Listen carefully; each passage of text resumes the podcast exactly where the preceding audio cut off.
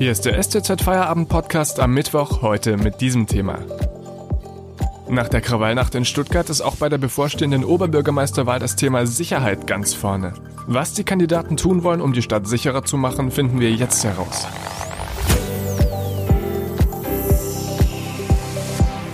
Am Mikrofon Felix Ogrisek, hallo. Am 8. November wählt Stuttgart einen neuen Oberbürgermeister oder eine neue Oberbürgermeisterin.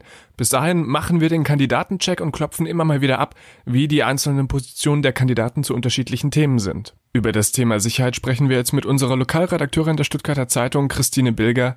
Stuttgart ist auf Platz 4 der sichersten Städte in Baden-Württemberg. Christine, warum ist Sicherheit dann trotzdem noch so ein großes Thema? Ja, es ist natürlich so, dass die Stuttgarter auch gewöhnt sind, dass ihre Stadt sehr sicher ist Deswegen, wenn es zu solchen Störungen der Sicherheit kommt, wie eben jene sogenannte Krawallnacht im Juni, dann ist auch die Sensibilität eine sehr hohe. Und deswegen ist das Thema von allen Kandidatinnen und Kandidaten als ein sehr zentrales identifiziert worden.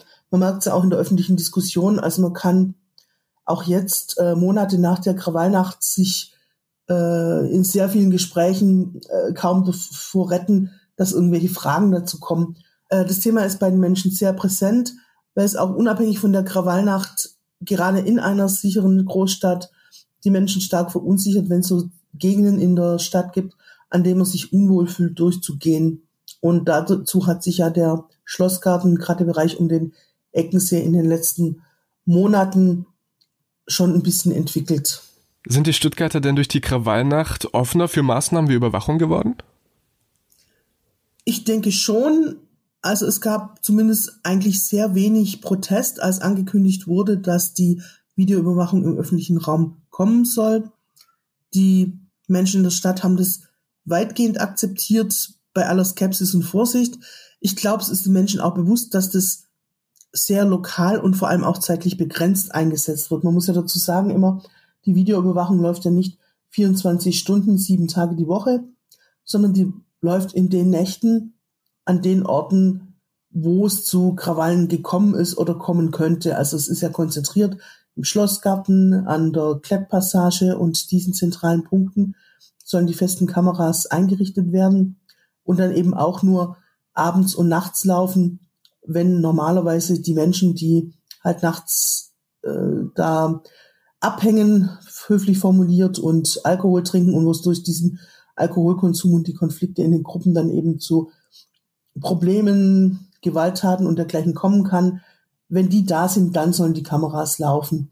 Und ich denke, das hat auch die Akzeptanz erhöht, dass also nicht der Normalbürger beim Einkauf über die Königsstraße gefilmt wird und damit dann auch gespeichert wird, sondern dass es eben sich auf diese Punkte und Zeiten konzentriert.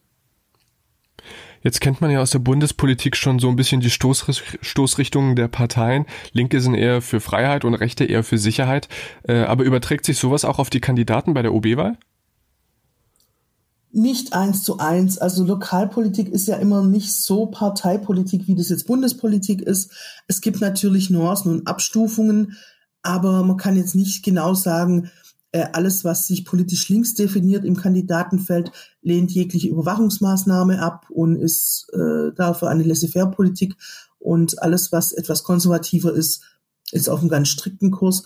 Man hört eigentlich von sehr vielen Kandidaten Verständnis für die Maßnahmen.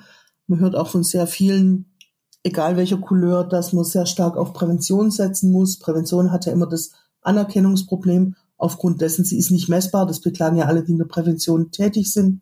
Aber auch da ist das Verständnis quer durchs Kandidatenfeld eigentlich vorhanden, dass Prävention, die sich so eins zu eins nicht auszahlt, sondern erst mit sehr langem Atem eben ein Mittel ist, das man jetzt sehr stark einsetzen muss. Insofern, ja, es gibt Nuancen, wenn man sich genau durchliest, aber diese bundespolitische Unterteilung kann man eigentlich nicht vornehmen. Eins zu eins. Sagt Christine Bilger, unsere Lokalredakteurin der Stuttgarter Zeitung. Wir sprechen gleich weiter. Vorher machen wir kurz Werbung. Wenn Ihnen dieser Podcast gefällt, denken Sie bitte daran, ihn auf Spotify oder iTunes zu abonnieren, damit Sie keine weitere Folge mehr verpassen. Wenn Sie die Stuttgarter Zeitung zusätzlich unterstützen wollen, dann geht das am besten mit einem STZ Plus Abo. Das kostet 9,90 Euro im Monat und damit bekommen Sie Zugriff auf alle unsere Inhalte. Außerdem ist das Abo monatlich kündbar. Unterstützen Sie Journalismus aus der Region für die Region. Dankeschön. Oberbürgermeisterwahl in Stuttgart. Wir schauen heute, wie die Kandidaten zum Thema Sicherheit stehen. Im Gespräch dazu ist Christine Bilger, unsere Lokalredakteurin der Stuttgarter Zeitung. Eins vereint ja fast alle Kandidaten. Die Verbindung von Sicherheit und Sauberkeit. Ist das so eine schwäbische Marotte oder steckt da tatsächlich was hinter dieser Idee? Ja, ich glaube, das ist in allen Städten, ob es jetzt geprägt ist von schwäbischem Kehrwochensinn oder von einer anderen Mentalität, ist es ähnlich, dass die Menschen sich dort, wo es unsauber ist, wo es dunkel ist, wo es schmuddelig ist, da stimmt was nicht, hat man einen Eindruck. Und wo was nicht stimmt, da fühlt man sich unwohl und kriegt Angst. Es ist ja auch mehrfach erforscht worden, dass das einen Zusammenhang hat. Das sind Stellen, wo Mülleimer überquellen, wo leere Wodkaflaschen liegen, dann läuft vielleicht noch eine Ratte zwischen den McDonalds-Verpackungen rum. Da merkt man einfach, hier stimmt was nicht, hier ist das Leben nicht so geordnet und normal, wie es sein sollte. Und dann denkt man auch, hier ist es gefährlich für mich. Das hat nicht immer eins zu eins was damit zu tun, wo dann auch die Kriminalitätsschwerpunkte sind. Also nicht hinter jedem vollen Mülleimer werde ich gleich überfallen, aber man geht da ungern durch. Und dann ist es auch so, so Ecken, wo man sich davor scheut, die sind dann eben auch verlassener und wo es verlassener ist, da steigt natürlich auch die Chance, äh, dass sich dunkle Gestalten, die ähm, dort rumtreiben. Insofern, ja, es besteht ein enger Zusammenhang. Ähm, eine Rolle spielt da nicht nur die Sauberkeit, sondern eben auch die Beleuchtung. Das merkt man jetzt auch, dass da die Stadt und das Land reagiert haben. Der Schlossgarten ist ja Besitz des Landes.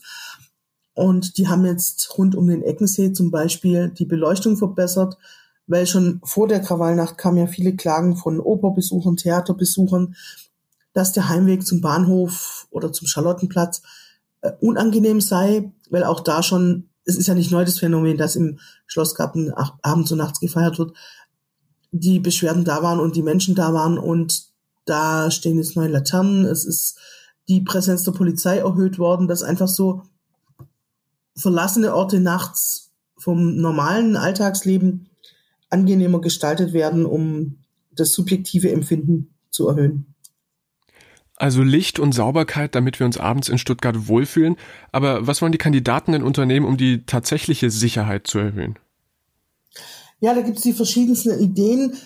Ich habe jetzt noch nichts entdeckt, was so ganz arg abweicht von dem, was ohnehin schon angestoßen ist und zum Teil auch schon umgesetzt ist. Die meisten hoffen natürlich auch auf mehr Präsenz und mehr äh, Streetwork, also zum einen die Polizei soll verstärkt rein, zum anderen äh, die Streetworker sollen sich frühzeitig um die jungen Menschen kümmern, die ja offenbar sonst keine Aufenthaltsorte finden oder vielleicht auch nicht wollen. Also es handelt sich ja nicht um das Publikum, das sonst in Clubs oder Kneipen säße. Und das zusammengenommen zieht sich auch so als roter Faden durch die meisten Konzepte. Natürlich mit Variationen. Der eine stellt sich dann vielleicht noch Sportevents in der Innenstadt äh, vor, wo dann auch die Polizei einbezogen ist und solche exotische Ideen finden sich da auch drunter.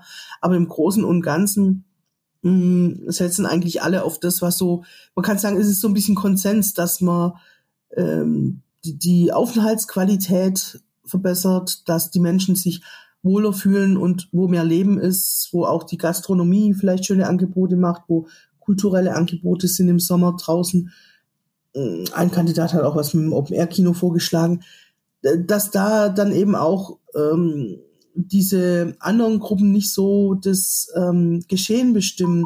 Also dass eben einfach die Unruhestifter nicht in der Überzahl sind, sondern dass es eine gesunde Mischung ist und dadurch dann eben auch Sicherheitsgefühl für alle wiederhergestellt werden kann sagt unsere Lokalredakteurin Christine Bilger. Vielen Dank für das Gespräch. Und das war der STZ Feierabend Podcast am Mittwoch. Ich wünsche Ihnen jetzt einen schönen Feierabend. Erholen Sie sich, machen Sie es gut, bleiben Sie gesund und bis morgen. Tschüss.